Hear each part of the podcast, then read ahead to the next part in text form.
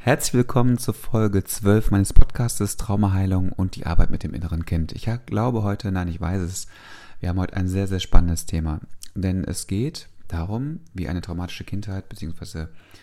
Ähm, Erlebnisse äh, die Partnerwahl beeinflussen und ähm, dass dramatische, dramatische und traumatische Erlebnisse und Ereignisse in der Kindheit wirklich ähm, auch die Partnerwahl äh, nicht nur beeinflussen, sondern auch äh, die Partnerschaft beeinflussen und sehr, sehr, sehr, sehr, sehr ähm, lenken und ähm, gewisse Abläufe auch bestimmen lassen. Sehr spannendes Thema, wie ich finde.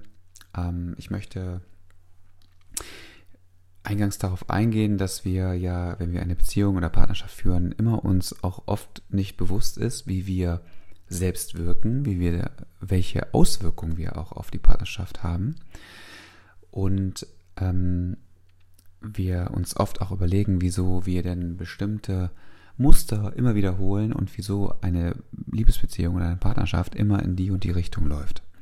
Und man oft dort, ähm, wenn man dann wieder vielleicht eventuell in einer Trennungssituation ähm, steckt, sich überlegt, wieso ist es denn wieder dazu gekommen? Wieso habe ich denn bestimmte Muster immer wieder gelebt und ähm, wieso habe ich mich so und so in der Situation verhalten?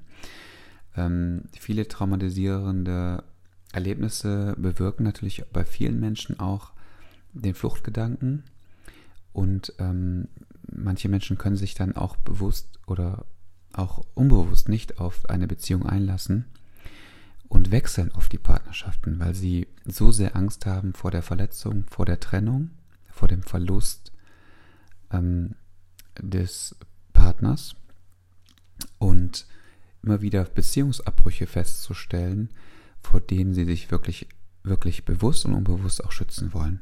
Und die Interaktion äh, bedingt dann wirklich, dass man viele Verhaltensweisen an den Tag legt, die teilweise auch Partnerschaften äh, scheitern lassen. Und das ist natürlich für den Betroffenen immer sehr, sehr traurig, denn alles will man, aber man will ja das tiefe Glück erleben, man will eine erfüllte Partnerschaft erleben und wenn das nicht klappt, ist man wieder auf den Boden der Tatsachen angelangt. Und das bedeutet, dass wir auf den Tatsachen unseres Traumas landen und dieses verspüren und dieses Leid und diese Traurigkeit in uns verspüren, dass wir ähm, auf dem Hosenboden, sprichwörtlich, unseres Traumas gelandet sind.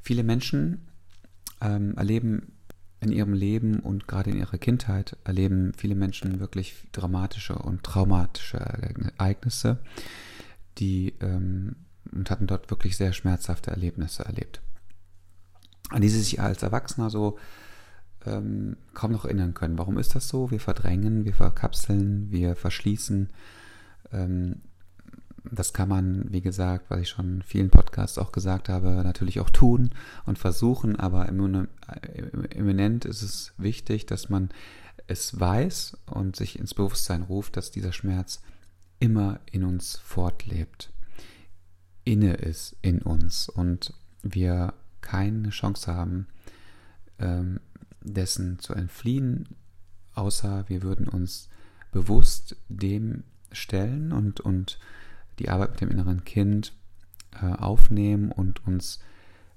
mh, kontakttechnisch ähm, zu uns hinbewegen, zu unserem Bewusstsein, zu unserem Unterbewusstsein ähm, bewegen und dort in Verbindung gehen. Ähm, und auch wenn sie sich dessen nicht bewusst sind und oft wirklich nichts mehr von dem, was so war, auch, dass man das weiß. Und es sind halt trotzdem viele Dinge, ähm, gerade auch sehr sensible Menschen, ähm, die teilweise auch ähm, nicht so reflektiert sind über ihr wirkliches Selbst. Mm, das sind oft die Menschen, ähm, die, die gerade solche Traumata ähm, äh, und das Erlebte, was wir im Jetzt erleben, in der, in der Partnerschaft, ähm, sehr auf sich fokussieren. Und ähm, selbst sind sie zwar, aber dasjenige selbst, was sie sind, das sie bisher halt kennenlernen konnten, halten sie für ihre, ihr ähm, wahres Wesen und ihr wahres Ich und ihr wahres Selbst. Ähm, das hört sich kompliziert jetzt an. Äh, es ist auch nicht so ganz einfach zu erklären, denn wir haben natürlich eine, eine Selbstsicht, eine Selbstfokussierung auf uns selbst. Und alles, was wir verspüren, ist unser Mittelpunkt. Und es ist so, dass frühkindliche Erlebnisse oder die, die, die Gedanken einfach beeinflussen und die Gefühle natürlich absolut beeinflussen, denn sie sind ja maßgeblich in der Liebe.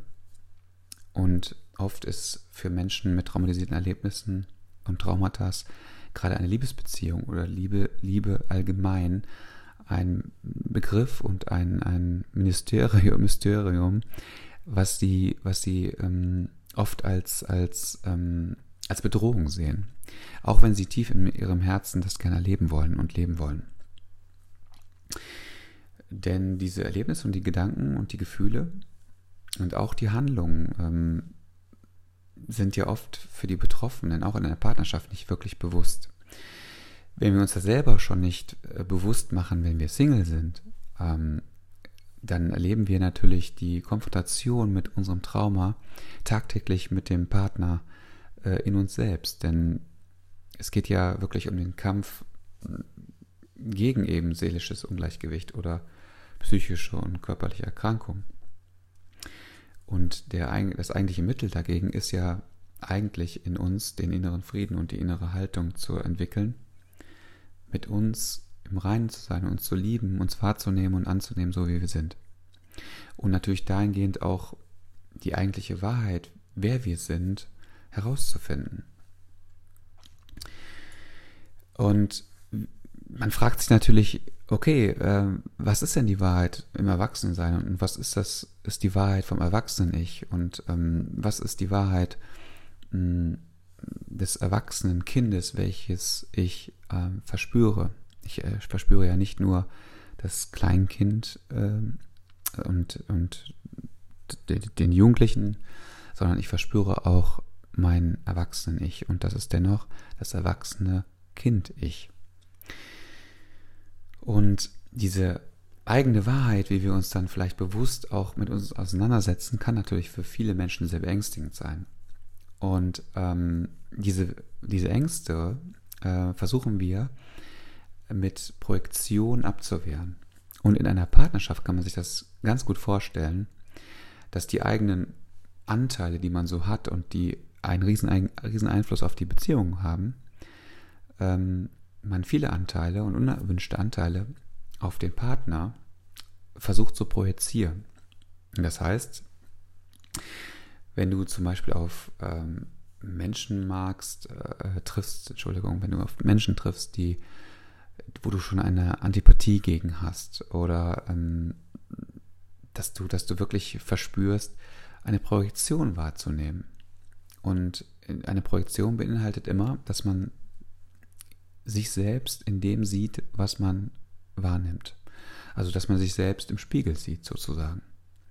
Und ein, ein Partner und eine Liebesbeziehung und der Lebenspartner eignet sich vortrefflich dazu, diese Funktion des Spiegels zu übernehmen. Und wenn der Partner die Funktion des Spiegels übernimmt, schaue ich immer in mein Selbst. Und es ist so, dass wir natürlich durch unsere Entwicklung und durch unsere Biografie eminent geprägt sind. Und gerade wenn, wo wir Kinder waren und unsere eigenen Eltern erlebt haben und die Modelle, die die Eltern in einer Beziehung und Partnerschaft gelebt haben, haben uns natürlich auch sehr prägnant geprägt. Ähm, und es ist wirklich so, und dass viele Erwachsene wirklich unbewusst ähm, immer die Bestätigung, Anerkennung und ähm, Liebe ihrer Eltern ähm, gesucht haben. Also sie haben sie als Kind gesucht. Und wir wollen als Erwachsener und äh, als, als äh, autonomer Mensch ähm, genauso diese Liebe, Anerkennung und Bestätigung vom Partner. Und dementsprechend wählen wir unsere Partner aus. Denn jene gelten dann für uns stellvertretend ähm, für meine Eltern, für deine Eltern.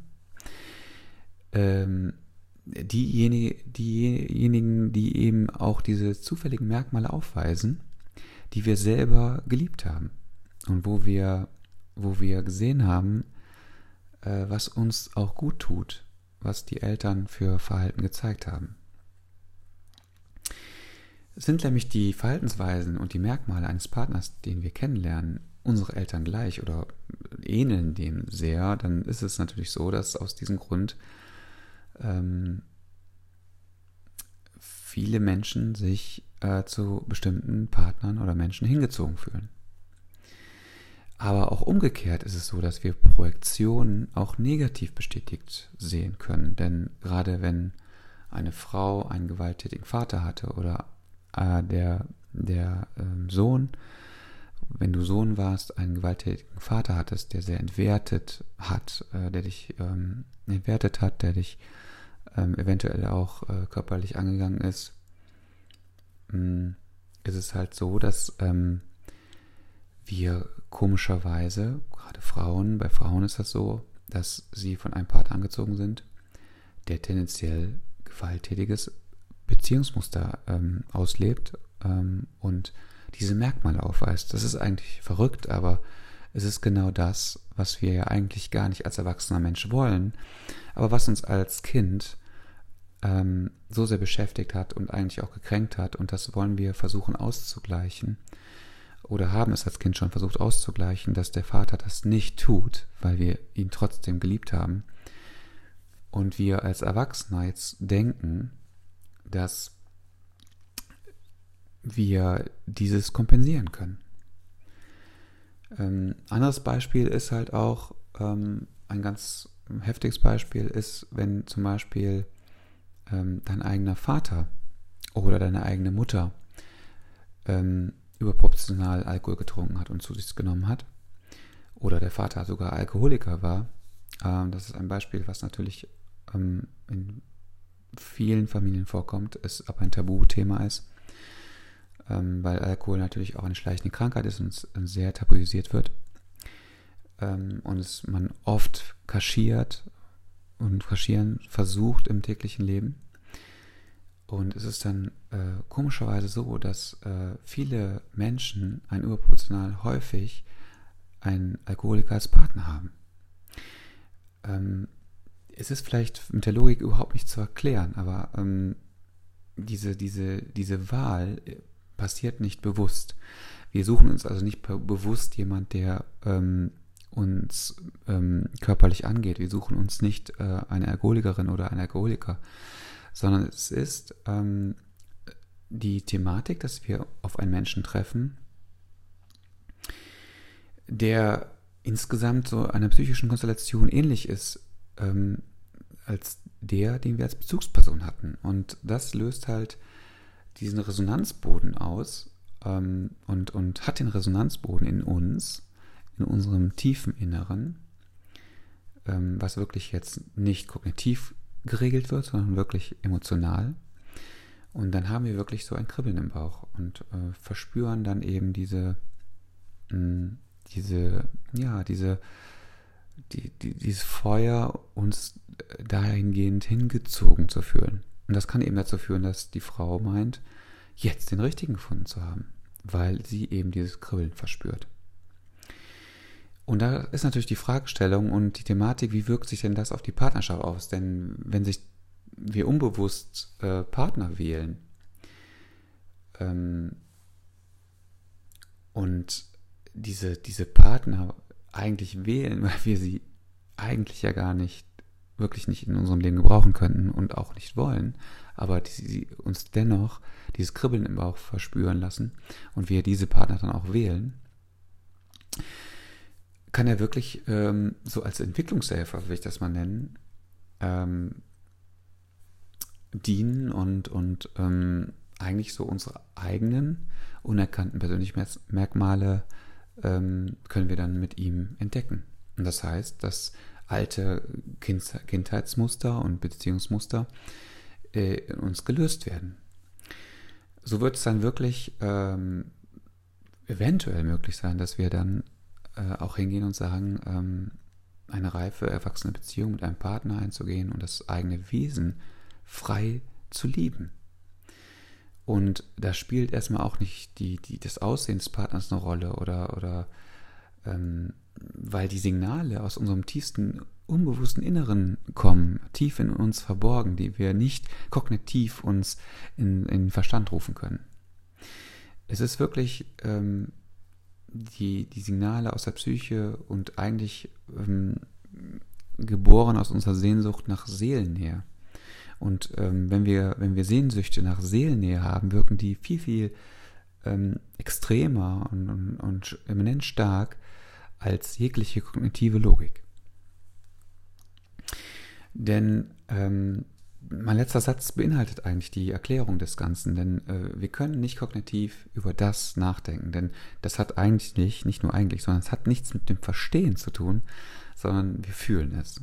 Und wenn man die Signale intuitiv wahrnimmt, so, ähm, jeder hat es bestimmt schon mal erlebt, äh, das hoffe ich jedenfalls, dass man nach Sekunden denkt, äh, jetzt den Menschen des Lebens gefunden zu haben.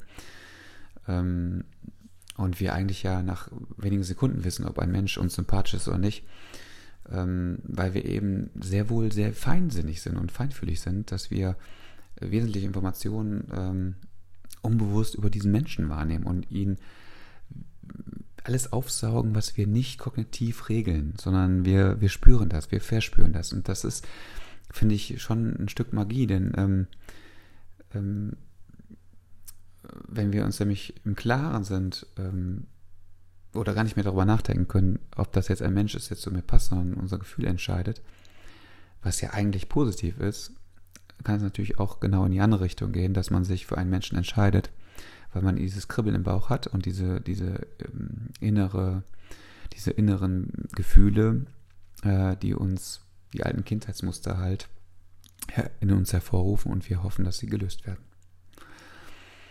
Und als Single nimmst du halt wirklich intuitiv dann äh, diese ganzen Signale wahr. Und wenn du jemals wirklich eine Liebe auf dem ersten Blick erlebt hast, dann wirst du auch feststellen, dass du nicht groß darüber nachgedacht hast, äh, diesen Menschen jetzt nach dem Aussehen zu beurteilen oder welche Schuhe er anhat, welche Klamotten er anhat, welche Haarfarbe, wie groß er war oder sonst was. Nein, es geht einfach darum, dass du selber für dich entschieden hast, ähm, Liebe auf den ersten Blick intuitiv äh, so schnell zu reagieren, dass du das Kognitive völlig ausschaltest. Und wenn du dich verliebt hast, ähm, hast du auch nicht drüber nachgedacht. Weil ähm, diese Wahrnehmung beurteilst du nicht durch das Aussehen und nicht durch die Körpersprache. Ähm, Entschuldigung. Äh, nicht, nicht durch, die, durch, das Aussehen, sondern äh, eben durch die Körpersprache und den, den, der, die Sprech, äh, Sprechmelodik eines Menschen oder äh, man kann auch äh, den Duft wunderschön finden, wie ein Mensch riecht. Man sagt nicht ohne Grund, ähm, ich kann nicht, nicht riechen.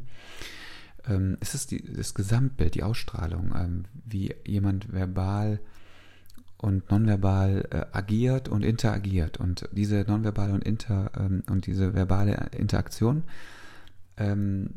verspüren wir als Gesamtbild und die Körpersprache, wie dann jemand sich bewegt. Und das ist, sind alles Muster, die wir aus unserer tiefsten Kindheit kennen, die wir schon mal erlebt haben und die wir dann vielleicht eventuell positiv mit etwas verbunden haben und wo wir ähm, verspüren wollen, dass wir diese Gefühle, die wir als Kind hatten, die ähm, sehr schön waren, mit dem Beispiel des Alkoholikers natürlich nicht sehr schön waren, aber wir da vielleicht denken, diesen Menschen den wir das äh, früher sehr wohl geliebt haben, also unser eigenen Vater, der eventuell Alkoholiker war, ähm, den wollen wir nicht aufgeben.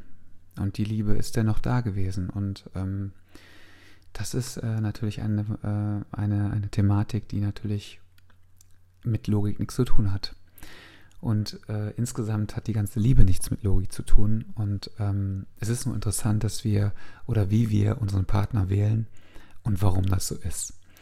Ich wünsche euch auf jeden Fall noch eine wunderschöne Zeit. Bleibt gesund und ich hoffe, dass ihr beim nächsten Podcast wieder dabei seid.